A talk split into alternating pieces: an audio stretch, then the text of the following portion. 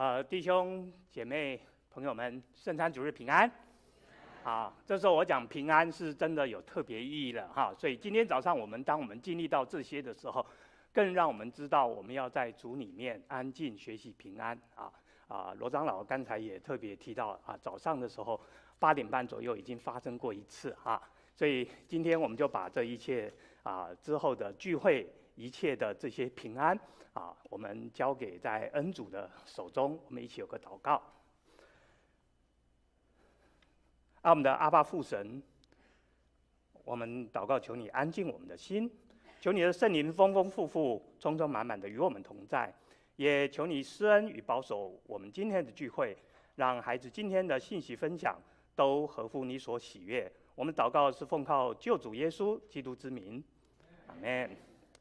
啊、今天我要分享的是啊、继续歌罗西书啊、的第四章。好，我们今天已经进入到第四章的第二到第六节啊，谈到这个祷告生活啊，祷告生活。那我啊、就带大家来一起读今天的经文。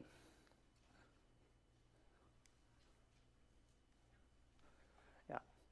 好，这个啊，也是让我们学习哈。现在这个没有办法到下一个，可能要帮我，我再看一下。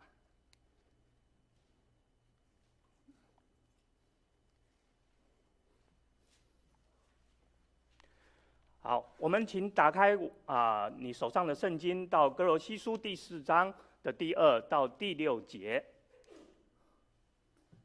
啊，第二到第六节，啊，我带大家来读这一段的经文。你们要恒切祷告，在此警醒感恩，也要为我们祷告，求神给我们揣啊啊开传道的门，能够以讲基督的奥秘，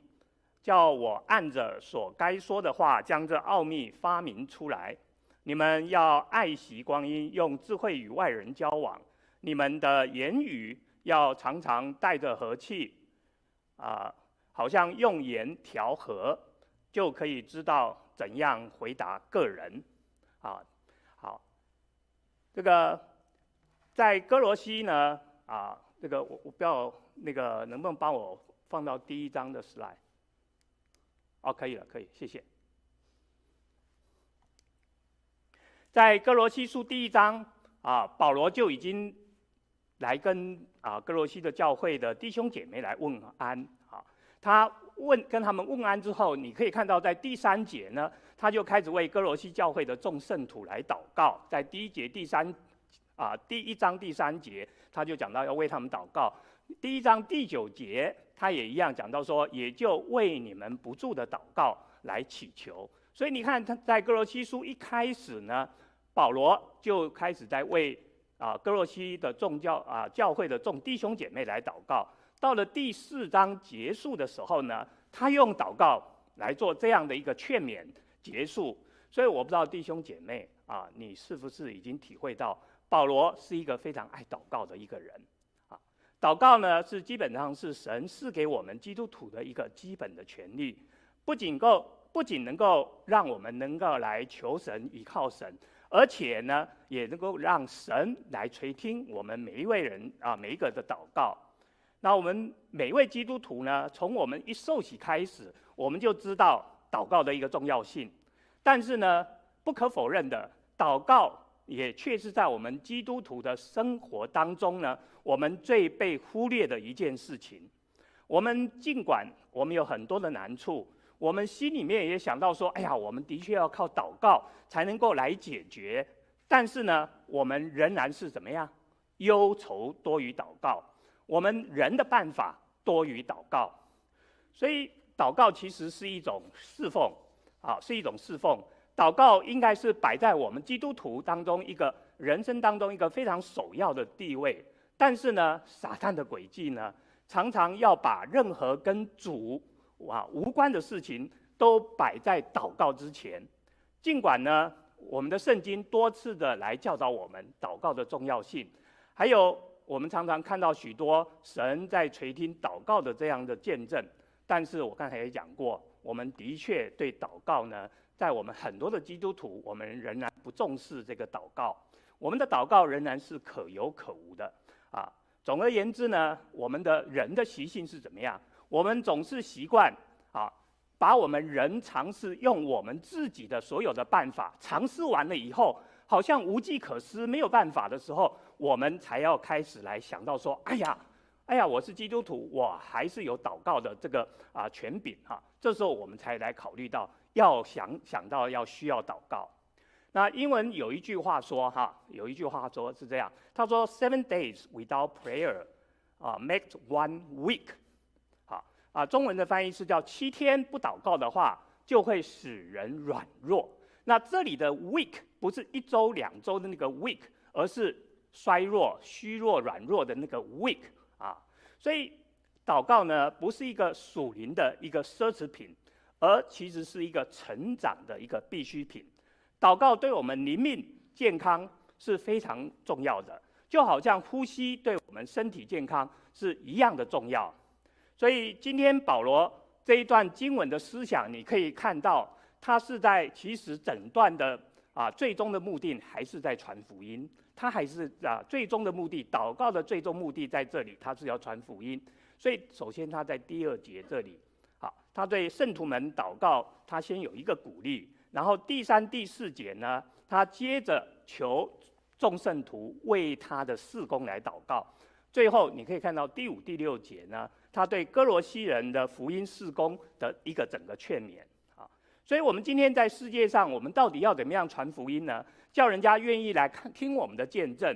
啊，来见证神在基督里显明的这样的一个奥秘呢？所以。保罗今天他在第四章最后这样的一个劝勉，还有问问安呢，其实对我们有一个非常大的一个时代意义啊。那所以我们就来开始看今天的经文，在第二章这里呢，啊，保罗他提到祷告生活，我们应该有三个态度。第一个态度，我们的祷告要恒切；第二个，祷告要警醒；第三个，我们祷告要存着一个感恩的心啊，感恩的心。那讲到这个祷告要恒切呢，这个恒字呢，啊，我们都知道是有永恒、有坚持、有不断，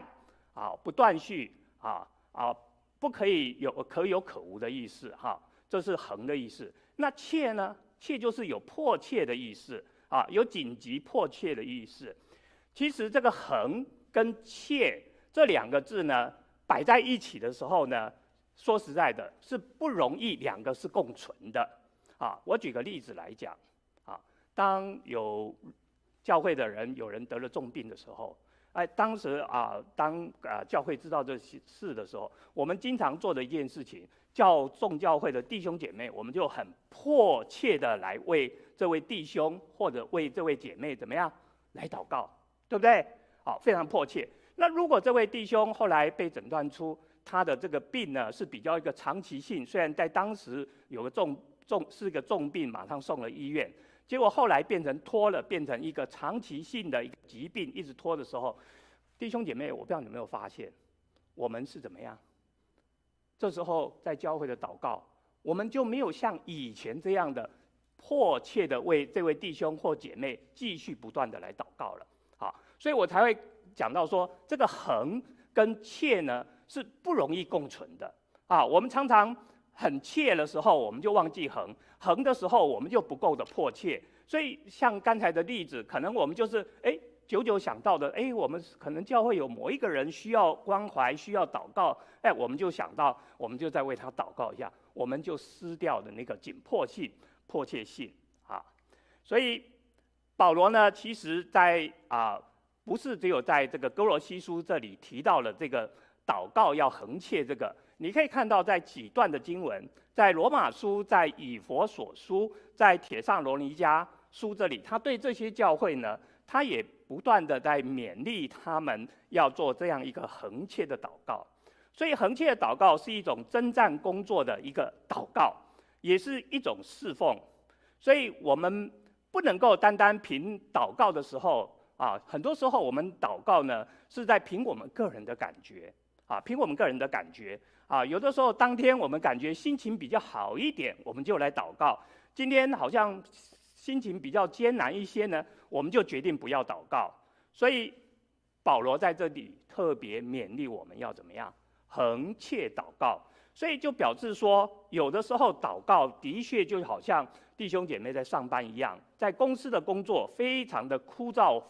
乏味的时候，让我们不想继续这个工作。但是祷告呢不一样，再怎么枯燥，再怎么乏味，我们还要继续的怎么样坚持下去。好，所以我刚才就特别提到说，我们人最大的一个软弱就是什么？我们就是想到了才祷告，遇到事情才祷告啊。更糟糕的一件事是什么？诶，我们好不容易想到祷告的时候，我们一祷告，我们好像就要我们的神马上来应验我们所祷告的事情，啊，所以我们马上要看到神有没有来回应我们的祷告，好像是上帝是专门在为我们来存在一样的啊，好像是我们家里面的仆人啊，叫之即来，不用的时候就把它挥去了这样，所以这样的态度是非常非常的不对啊。祷告如果是我们跟神之间的一个对话的话，如果我们认为他是神，是我们的主宰的话，我们的确要存着一个谦卑的态度啊，不只是啊我们在自己在讲啊，弟兄姐妹，我们常常在跟人一甚至人跟人之间对话的时候，我们常常有这样的一个习惯，我不知道你有没有发现哈啊，有些人是啊，当他一讲话的时候，他他只一直在讲，一直在讲哈，他不知道对方。都没有让对方有回应的机会啊啊！所以一样的，我们跟神祷告的时候，我们也不要犯了这样一个错误啊！我们一直在讲，一直在讲，我们不等神来回应，神也需要要跟我们有交通，所以这是一个什么双向的啊？是一个双向的啊！那我们也知道哈，为什么人会有这样的哈需要才去祷告？我想啊，我一直在思想这个问题哈，可能也是受我们整个教育。整个思维一个思考的方式哈啊，因为我我不知道弟兄姐妹你知不知道哈，在近几十年来，这个工业哈，这个生产效率是比以前提高了啊？为什么呢？他们是用一种比较优化的一个库存方式的啊，优化的方式来处理啊，来处理这种啊优化库存的方式来处理哈。所以呢，他们是它的库存这些呢，它只要零件一缺的话。它就会引起啊这个这个订单这些，然后再到工厂去才开始生产，跟以前不一样。以前没有这样的时候呢，他们总是就大量的制造，制造了以后呢，就摆在那个地方啊，然后等着。那这个钱呢，或者是这个货物就没有办法运转哈。那这个所以工作现在的这个工业效率特别高，在特别在公司。啊，在工厂这些运作啊，因为有这样的一个优化的系统以后，所以就变得非常的有效率。但是，我们的祷告绝对不可以这个样子。我们的祷告绝对不可以这样子。我们不是说我们普通的时候，我们平常多祷告，把它存起来，或者说我们像刚才我我所举这个例子，我们是 on demand 啊，就是。当有需要的时候，才让我们有这样的一个祷告啊。祷告是在我们基督徒当中，我们每天啊，经常要必须要做的一件事情啊，必须要做的一件事情啊。所以恒久持切的祷告是神啊，我们是蒙神应许的一个主要的一个秘诀啊。还啊，在这个图上的这个以利亚先知，他求雨的时候呢，他是屈身。在地上，他祷告了整整的七次，祷告了整整的七次以后，大雨才降临啊！大雨才降临啊！啊，十九世纪呢啊的信心伟人呢啊叫 George Muller 哈，George Muller 呢，他自己他有一本祷告的一个记事本，那每一项他祷告被神蒙应许的事情，都记载他的这记事本里面。那有一件事情呢，啊，他有一项为一个朋友祷告的事情呢，一直没有被蒙神蒙应许哈，所以在那个祷告他的那个记事本上面，这个这个这个事项呢，一直都留在这里，啊，所以他为这个朋友整整祷告了有六十二年，六十二年之久，啊，后来这位他的好朋友呢，在 George Muller 过世的第二年就受洗了。就受洗了哈。所以许多圣徒的恒切持久的祷告呢，其实像 George 这样啊，George Muller 这样啊，真是我们的一个好榜样。恒切祷告呢，其实也是表明我们祷告的人对神不断的一个依赖的一个态度，还有对神旨意不断等候的一个态度哈。所以，身为基督徒，我们的确有需要要有这样的一个操练啊，操练。要是我们的祷告能像我们普通的时候，我们我知道很多弟兄姐妹对于运动啊非常持续、非常永恒，为了要照顾自己的身体哈啊。如果说我们对于祷告也像我们来照顾我们自己身体这样那么永恒的有这样充满热忱的话，我相信我们的生命、我们的教会一定会有不一样的一个结果啊。那。啊，英国十十八纪十八世纪的一个诗人呢，叫 William Cowper 啊，他有一首圣诗非常的好啊，里面有一句话，他说：“如果最软弱的一个基督徒都愿意跪下来祷告的时候，都愿意跪下来祷告的时候，撒旦看到了便会便会发抖哈。”所以这句话呢，其实可以来激励我们哈。如果当我们愿意。跪下来祷告，我们愿意为了教会的事工来做这样的祷告的时候，撒旦看了就会怎么样？发抖，啊，好，我们接着看第二个呢，讲到这个警醒，啊，警醒呢，其实这个字在描述的时候，啊啊，保罗用这个字眼是在指当时守卫城门的士兵的身上，当他们在守卫在城墙的时候，啊，我们啊在座有许多从台湾来的弟兄们。应该都有当兵的经验。当兵的时候，这些我们都要去站卫兵。站卫兵最重要的就是怎么样？不能够打瞌睡，不能睡觉。啊，以前啊，我在服兵役的时候，我是不需要站卫兵，但是我需要去巡视这些站卫兵的啊。那半夜两三点我起来要去巡视的时候，说真的，我自己也不想站啊，不想从睡梦中起来，但是不得已。结果我去巡的时候，我的确常常看到这些站卫兵人就在那边打瞌睡。啊，那还好，这是一个啊，不是在战争时期。那如果在战争时期的话，这个不知道要发生怎么样的一个状况了啊。所以保罗在这里用这个警醒的意思，就是说特别在指明说啊，我们在祷告的时候，我们绝对不能够含糊，不能够随便，要随时的要把我们的心要要准备好啊。所以这就让我们想起来啊，想起什么呢？我们的主耶稣啊，基督跟他的门徒在客西马尼园的祷告啊，还记不记得在这个马太福音当当时的记载？我们的主也是提醒他的门徒们要怎么样警醒祷告。结果呢，他却看到什么？门徒们也在打瞌睡啊，所以这个对比呢，就成为一个非常不对称的一个画面啊。我们的主在路加福音里面记载到，当时我们的主在客西马尼园在祷告的时候，他的汗珠呢就像大滴的血滴到地上啊。但是呢，你可以看到一个对比是什么？我们的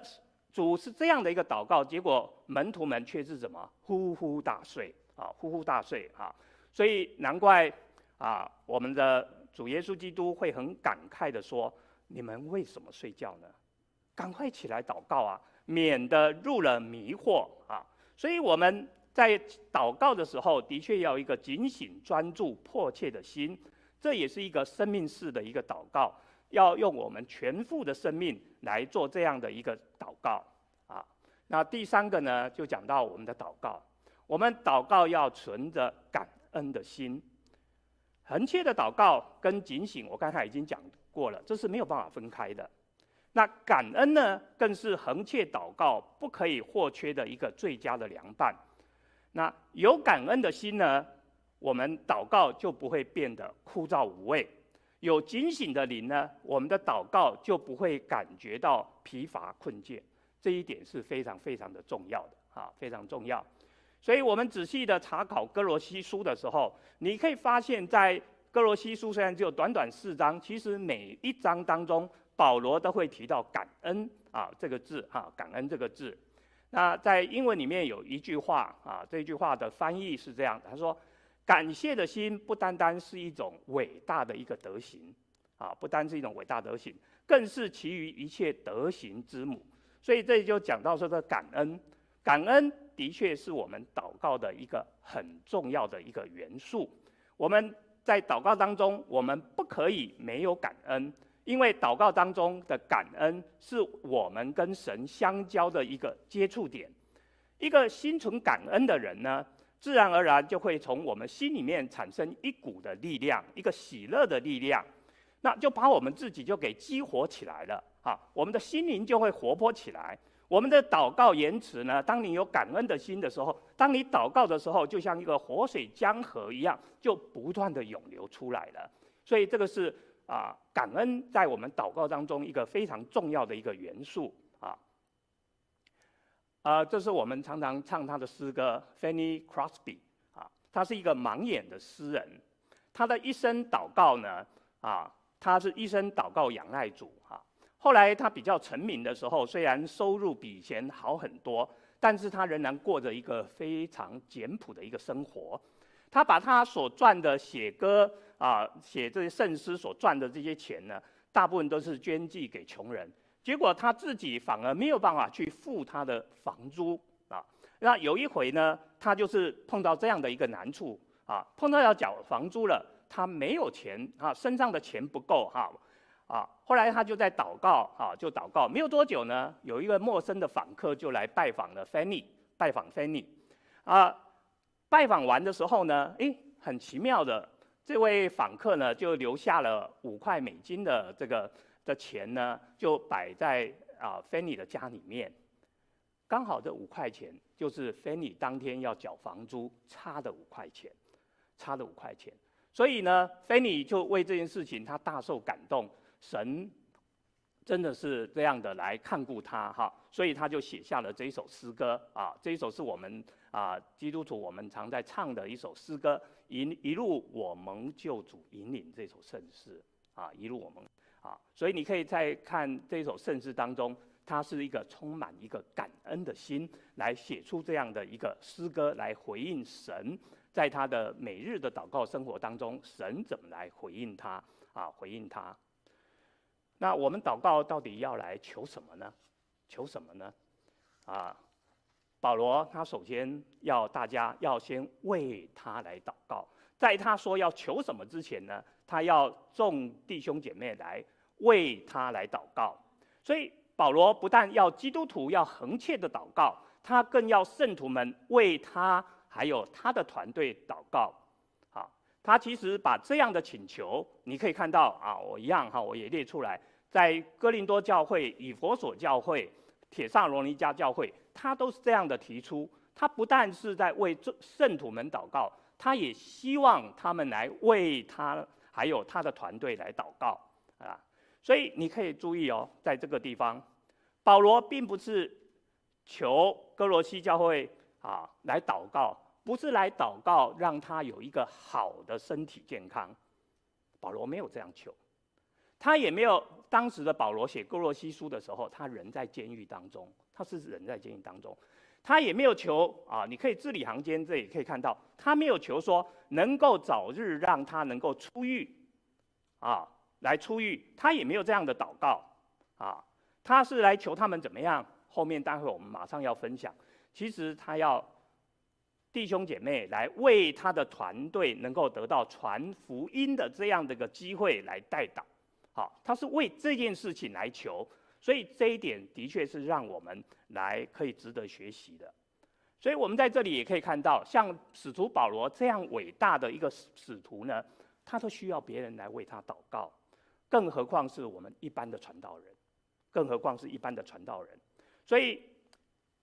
从保罗身上，我们可以看到牧者，如果今天他发出有这样的呼吁，求弟兄姐妹来为他自己祷告的时候，并不是一件令人尴尬的事情。哈，保罗不断地为弟兄姐妹来祷告，他也为弟兄姐妹的灵命成长来祷告。祷告，我刚才讲过，是一个有来有往的啊，是一个有有来有往啊，这样的有来有往，才能够促成我们在基督里面呢，我们是成为。一家成为一体的一个关系啊，那一样的啊，我们许多的时候，我们常常会为教会的宣教士啊出钱奉献，但是呢，很多时候我看别的教会呢，他们只有很少数的基督徒呢，他们愿意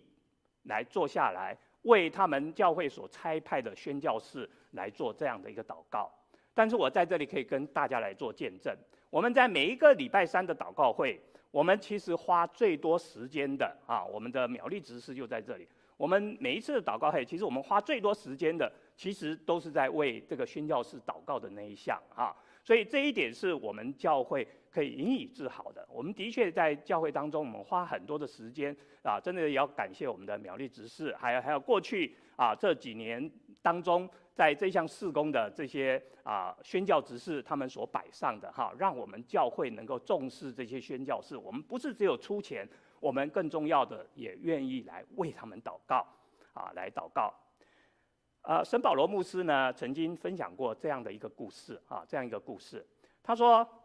啊，在英国有一对宣教士夫妇呢，他对他们的教会说这样哈啊，当时的英国常常世界。各地都派遣到中国、到非洲这些等地哈。那这一对宣教士夫妇呢？他说他为着福音的缘故，他愿意到非洲去宣教。但是他说，请教会特别为我跟我的太太来迫切的祷告。两年之后呢，他的太太跟他的孩子都死在非洲，他自己也得了重病，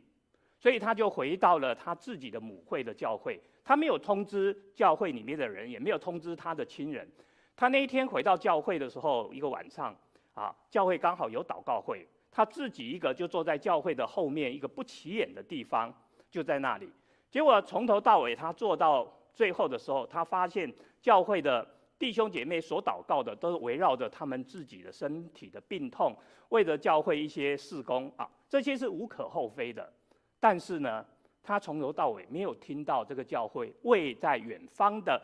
教会差派出去的一个宣教士来祷告，所以会后的时候他就站起来了，就讲，啊，他就对着很感慨的对着会众说，啊，我们会落到今天这样的一个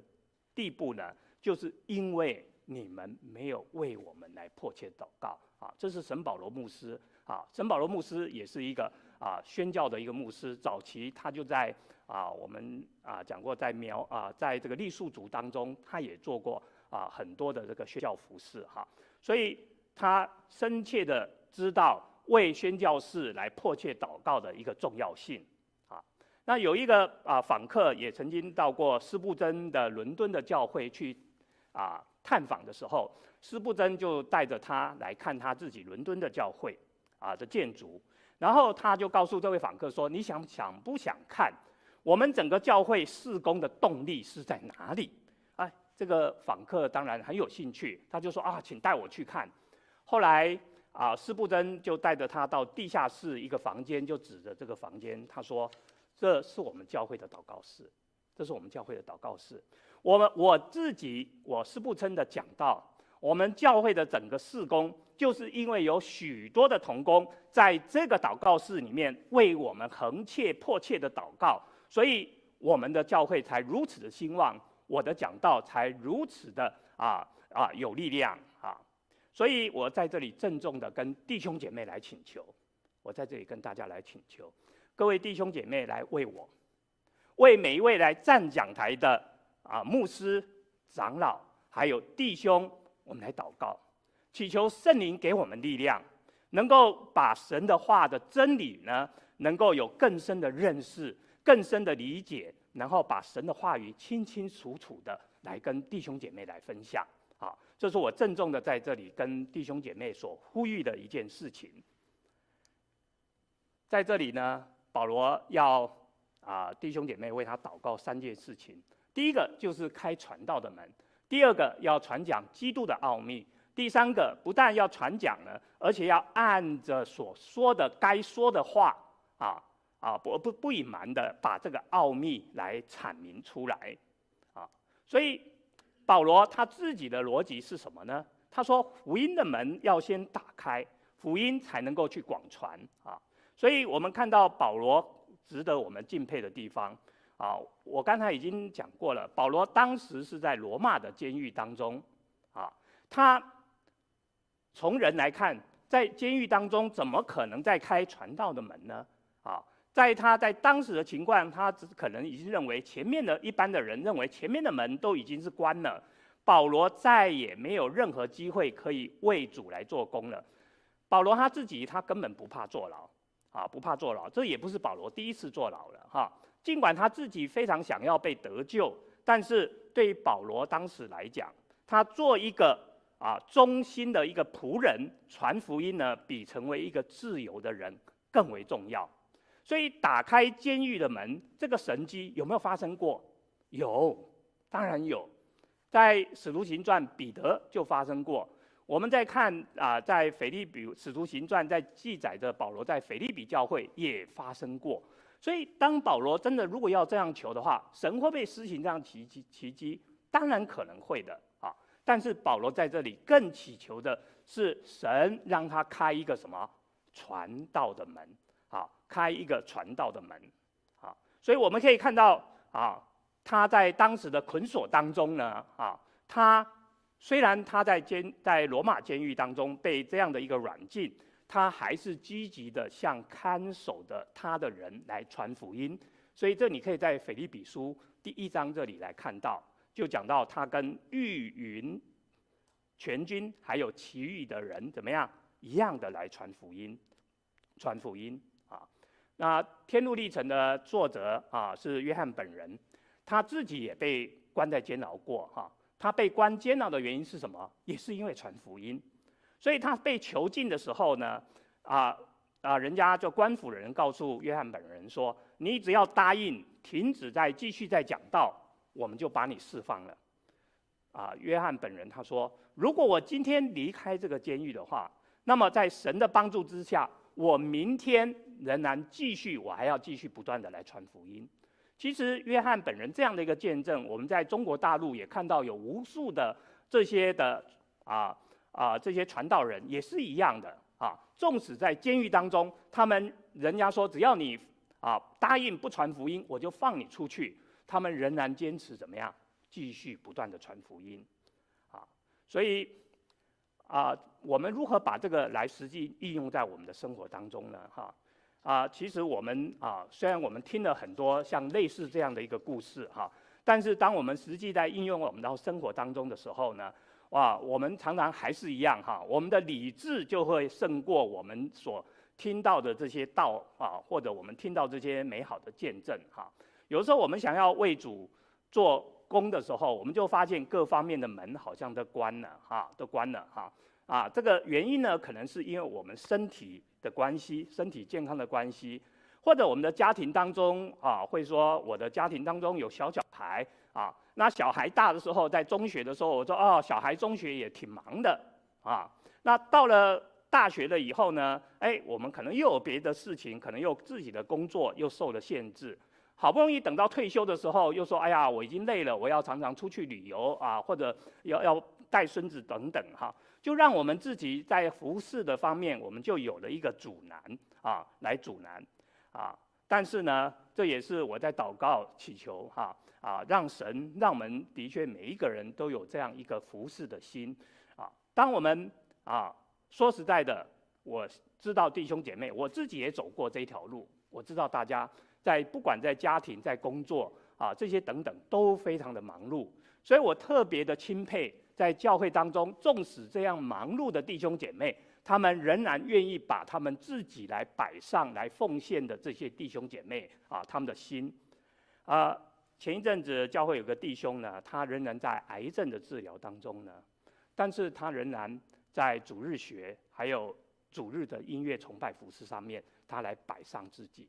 他也不因为他自己健康上面的一个问题呢，来阻挠他的服饰的心啊。所以每当我看到这位弟兄的时候，我都非常打从心里内啊，我就为他来祷告，也为他的这样的一个榜样哈，来啊来感谢赞美主哈。那保罗知道传道的门，这个门其实是神的主权，是神开启的。但是身为基督徒的我们。我们仍然要不断的来祈求，求神来为我们开这样一个传道的门。那我们也知道，中国内地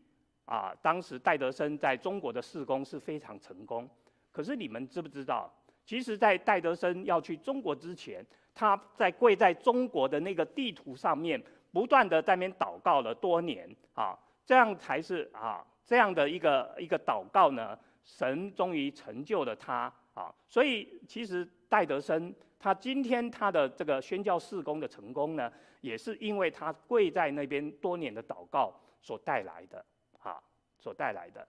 那今天呢，不可否认的，有许多教会的传道人啊，我们经常教会的事情的确很忙，所以我们忘记了在教会之外呢，啊，还有许许多多的啊的灵魂需要被拯救。所以我常常也在提醒我自己啊，不要因为教会的事情太过忙碌了，忘记了其实神呼召我出来服侍的一个更大的使命是什么。不要忘记起初传福音的那个热忱。我们还外面还有很多未得着的、未得救的这些朋友们，需要我们的关注，需要我们的关注。啊，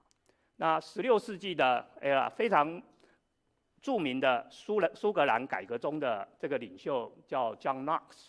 John Knox 有一句名言哈，他说：“给我苏格兰，不然让我死；给我苏格兰，不然让我死。”啊，所以他就是这样的热心的来传福音。一直到他死的那一天为止，啊，有的时候他的生命啊，他的身体非常软弱的时候，他仍然坚持在教会，他仍然站在台上来讲道，常常都需要人把他扶持，站在讲道讲台上面来讲道。但是呢，他只要一站在讲台上面呢，圣灵就充满了他，啊，圣灵就充满他，所以他的朋友就说了一句话。他的讲道，John Knox 的讲道是大有能力的。当他大声来宣讲神的话语的时候，哦，他感觉说这个讲台好像整个都会变成碎片一样。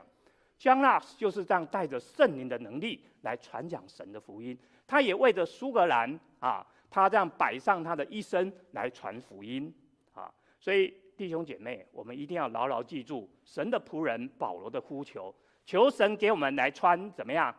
啊？开传道的门啊，开传道的门啊。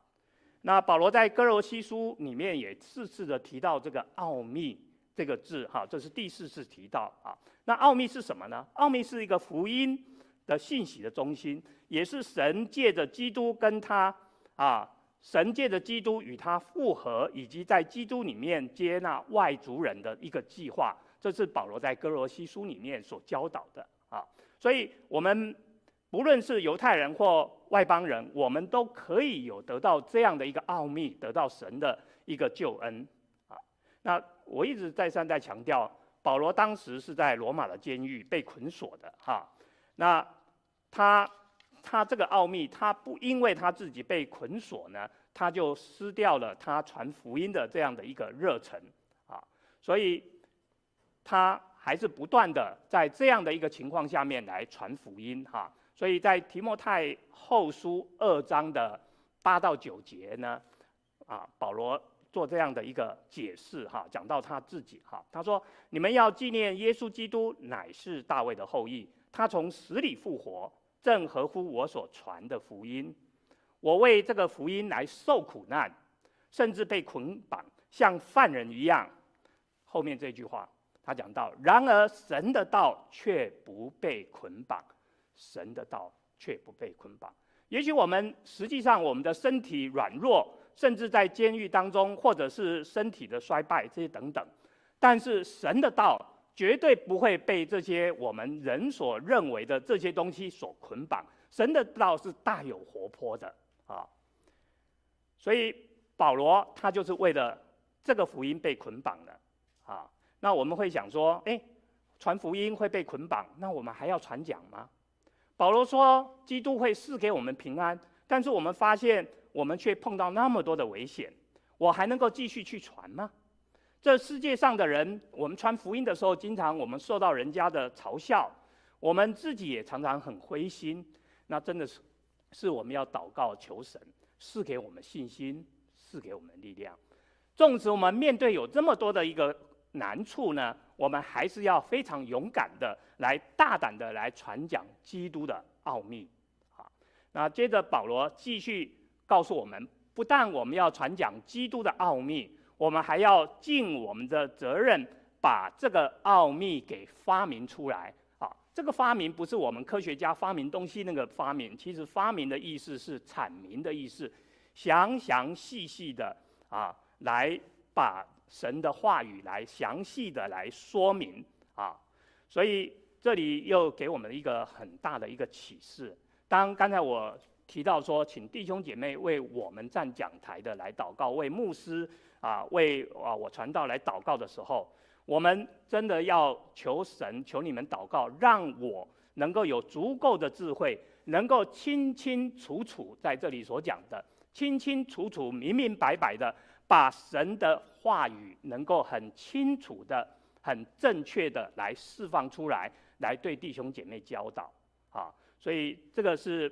保罗在这里，他特别请哥罗西教会为他来，他的团队，他自己啊团队所带导的三个重要的事项，也是我在这里跟弟兄姐妹一样的来请求。那最后这一段呢，保罗就讲到说，啊，这个对整个福音事工，他有一个很大的一个劝勉啊，一个很大的劝勉啊。那这里就提到说，其实我我们在身处这样一个环境啊啊，对我们基督徒不友善一个环境当中，身为基督徒的我们，我们给周围邻舍这个印象是非常重要的啊，印象非常。我知道在座还有一些还没信主的一些朋友们在我们当中啊，所以我讲到说这个给邻舍印象啊非常重要哈，这的确是很恰当的哈啊，格罗西。教会的信徒当时也是不例外。那保罗对这一点呢，他怎么教导我们呢？啊，他有几个劝勉。那第一个劝勉就是他先劝勉我们要爱惜光阴，爱惜光阴。爱惜光阴的意思呢，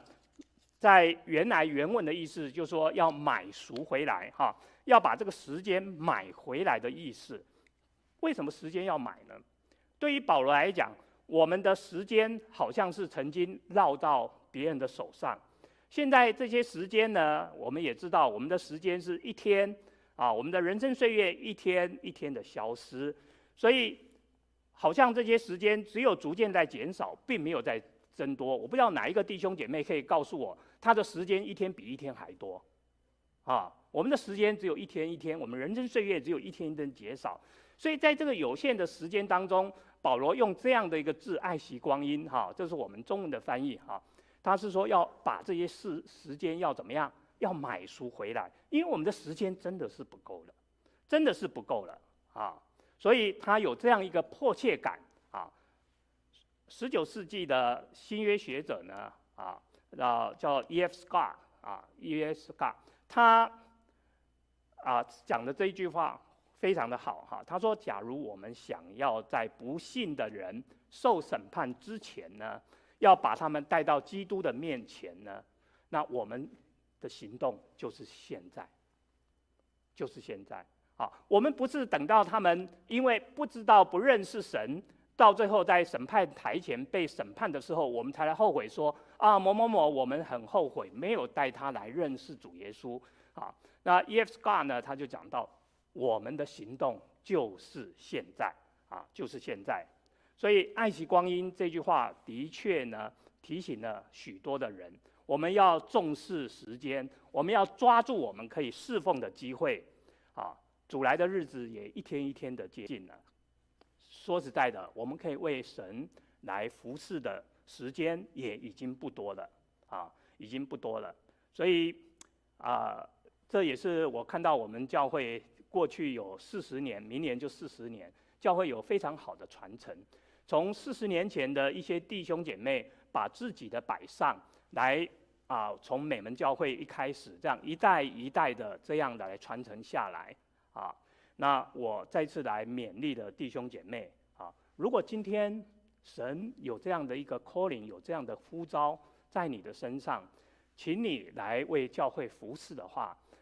我在这里真的是来恳切的求弟兄姐妹，你能够仔细的祷告。来接受神这样的一个呼召，来为教会来服侍，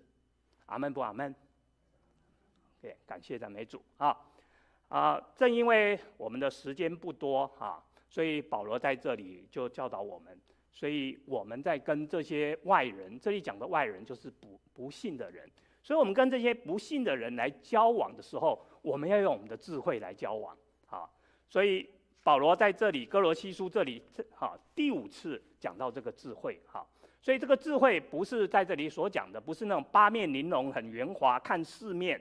这里用智慧跟人交往的意思呢，就是说我们要凭凭着圣灵所赐给我们的智慧啊，我们能够真正的知道这些还没有信主人他心里面他到底有什么样的需啊需要，所以我们可以来帮助他，来帮助他们，来带领他们来信主，而不是说我们反而被这些。未信主的人，我们被他牵着鼻子跑啊啊！反而我们自己本来有好的坚定的信仰，结果今天因为我们认识了这些不信的人，结果我们自己礼拜天也不来聚会了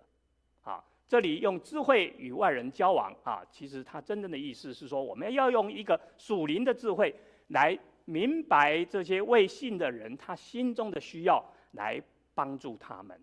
啊！我们也知道未信的人。看我们基督徒呢，多半是用眼睛多过于耳朵，啊，这句话怎么讲？他们用眼睛看我们基督徒的行事为人，同不同意？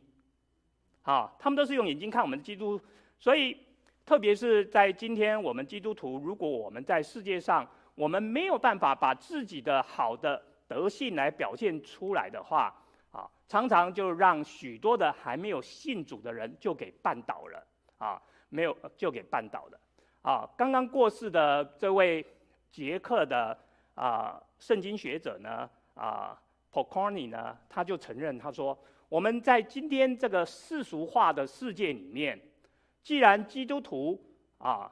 已经不是理所当然哈，他讲这句话意思是说过去。这个基督教思想在整个欧洲，在美国好像是很 nature，你一生出来，大部分人都是基督徒。但是今天的世界已经改变了，不再是这样。这时候，我们基督徒的行为本身，我们做的一切事情，就好像有点在做宣教的一个工作了啊。所以，这代表说，我们基督徒的行为，我们所做出来的外在的行为，的确可以成为我们就像宣教士一样。所以，今天你在。本地在教会当中，你在我们不信人的当中，你在你的公司当中，你所做的一切的言行，的确好像就是宣教士在全方在做宣教工作一模一样，啊，所以智慧行事，我们的目的不是只有赢得外人的赞赏，而是要把他们带到神的面前。福音的信息必须在信徒的生活当中，我们来表现出来，所以。我们最有果效的啊，福音使者，就是我们每天在人群当中，我们活出一个基督徒的样式啊。我们基督徒无论何时何地，我们都要传福音，特别是在我们不讲话的时候，我们也能传福音啊。不讲话怎么传福音？就是我们的行为嘛，是不是？啊，好，所以最后保罗在这里告诉我们啊。我们在跟这些外邦人交往的时候，我们的言语要带着一个和气啊。通常的时候，我们传福音，可能特别对自己的家人，他们还没接受福音的时候呢，我们就非常的急躁啊，可能说话就比较重一些。保罗在这个地方告诉我们要带着和气啊，带着和气。不但带着和气呢，他又讲到一句话，用盐来调和。啊，这件事情用盐怎么去调和呢？啊，我们知道在座有很多很会做菜的弟兄姐妹哈，而、我们菜里面如果不放盐的话，吃起来是什么？没有味道。这里用盐调和，就是说我们今天跟人交啊交往的时候，我们的话里面要带着有盐哈、就让这个话更为的甘美，更为甜润哈、不会让他们感觉很枯燥无味哈、啊。这就是保罗所教导我们的啊。那。耶稣在福音书里面呢，他经常会用一些比喻来做教导。其实比喻这个东西呢，就像盐一样啊，也是盐一样的哈。所以他常常用以比喻来做这样的故故事的比喻呢，来讲解一些比较深奥的神学道理啊，神学的神学道理。所以这也是啊，保罗他在这里啊来教导我们这几项哈。我们跟啊传道事工的，他劝勉我们要爱惜光阴，我们要用智慧跟外人交往，我们的言语要带着和气，而且用盐来做这样的调和啊。那其实，在近几年来哈，我自己个人，我相信弟兄姐妹也经历过，常常我们看到这样的传福音，有人是用威胁的方式、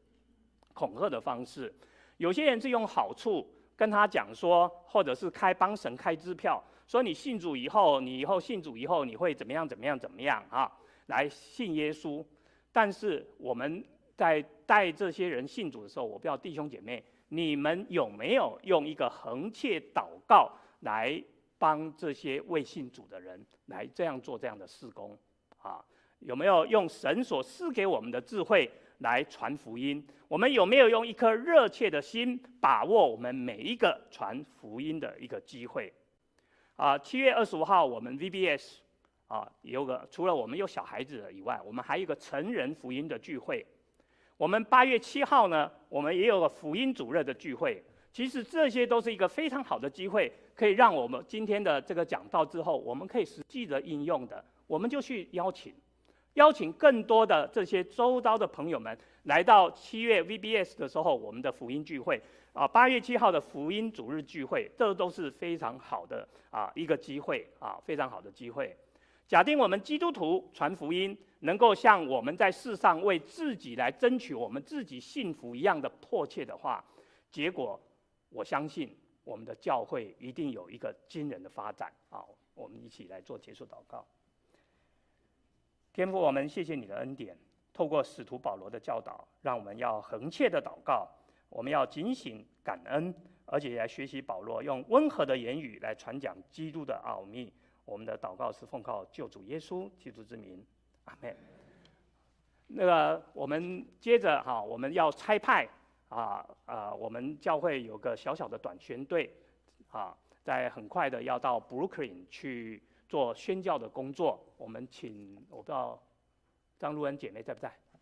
啊？还有子祥。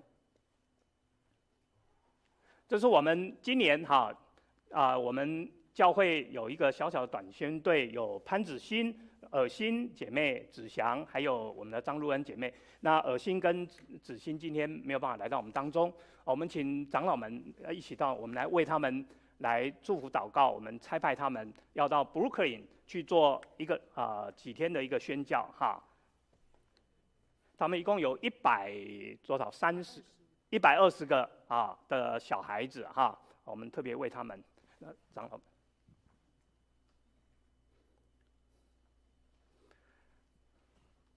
我们一起来祷告。主，我们今天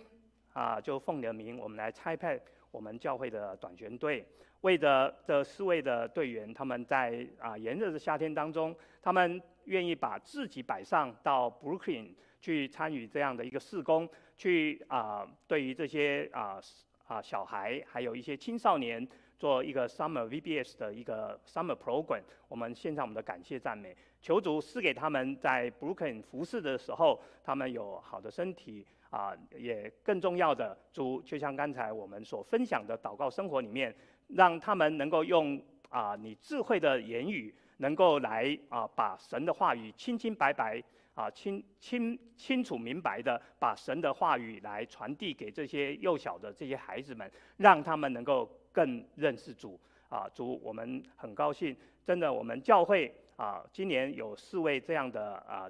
啊姐妹，还有两位的啊青年们，他们愿意把自己的摆上，我们求主来大大的来使用他们。我们的祷告是奉靠救主耶稣基督之名，阿门。